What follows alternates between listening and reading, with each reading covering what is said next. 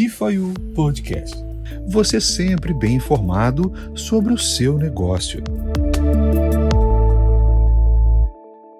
Olá pessoal, Andréa Moura aqui com vocês. Sejam todos muito bem-vindos a este primeiro podcast dessa maratona que estaremos conversando um pouquinho sobre educação financeira, um tema que particularmente eu sou apaixonada, um tema que particularmente eu gosto de pensar que posso mudar e transformar vidas a partir disso.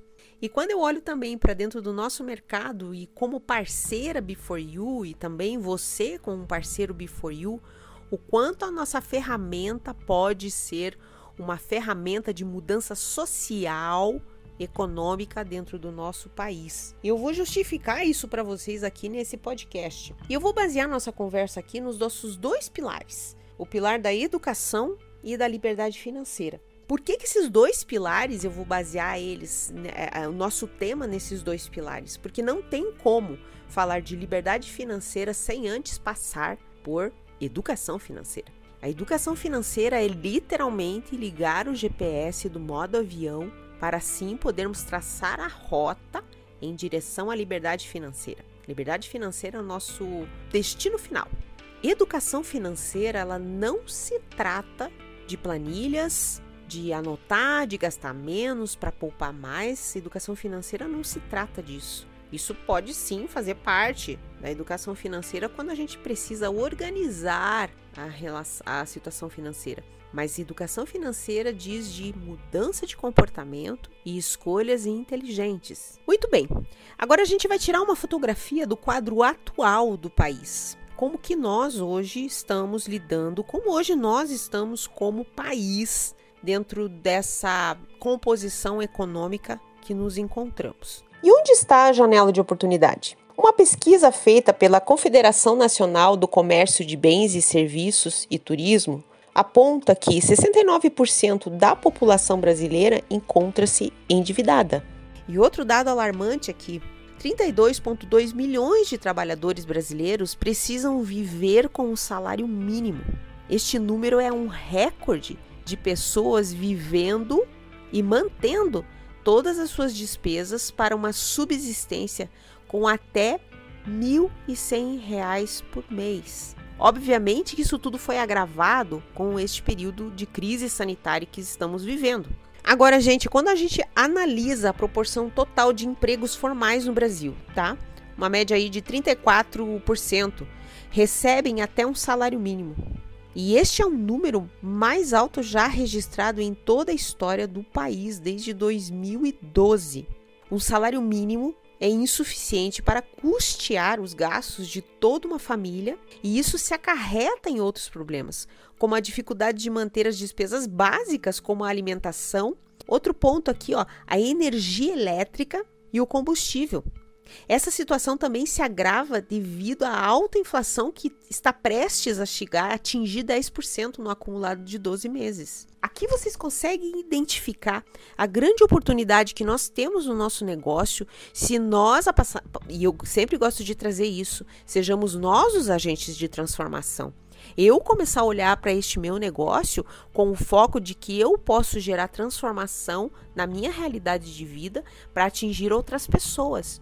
Quando a gente olha para nossa para nossa realidade social e vê que nós podemos através do nosso trabalho potencializar as pessoas para que elas possam ter condições de gerar renda, de fazer o seu dinheiro trabalhar por ela e aumentar e modificar essa realidade de caos, a gente passa a ser, a gente passa a ter o para quê fazer tudo isso, o porquê fazer isso. E agora vamos à parte boa, né? Quando a gente tem diante de nós uma necessidade, nós temos uma crise, a gente também tem diante de nós a oportunidade. E a oportunidade hoje, ela se chama Be For You.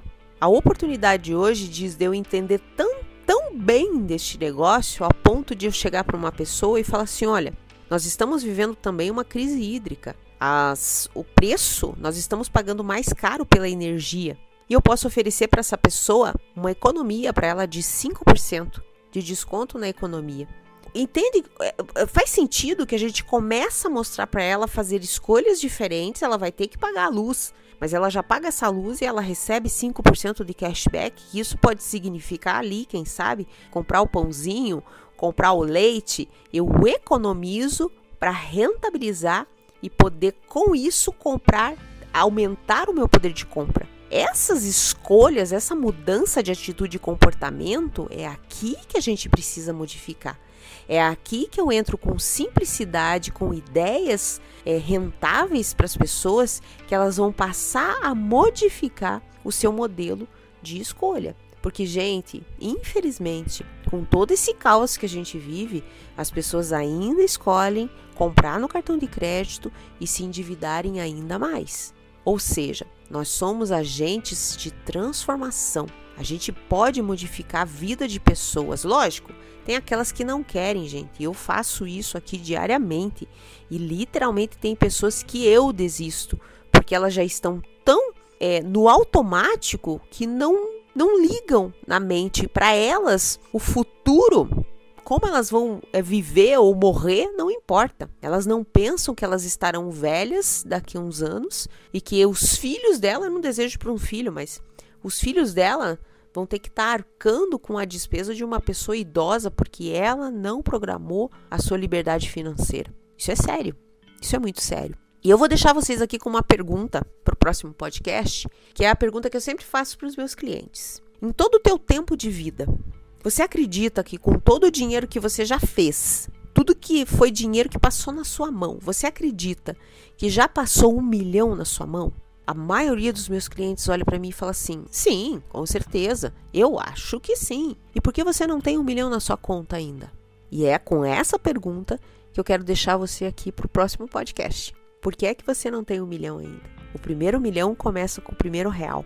A constância de eu fazer escolhas inteligentes, seja poupando e colocando esse dinheiro para trabalhar para mim, porque aqui sim entra inteligência financeira, eu chego sim no meu objetivo, que é a liberdade financeira.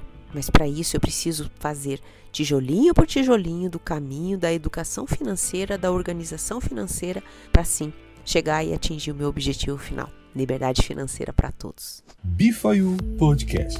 Você sempre bem informado sobre o seu negócio.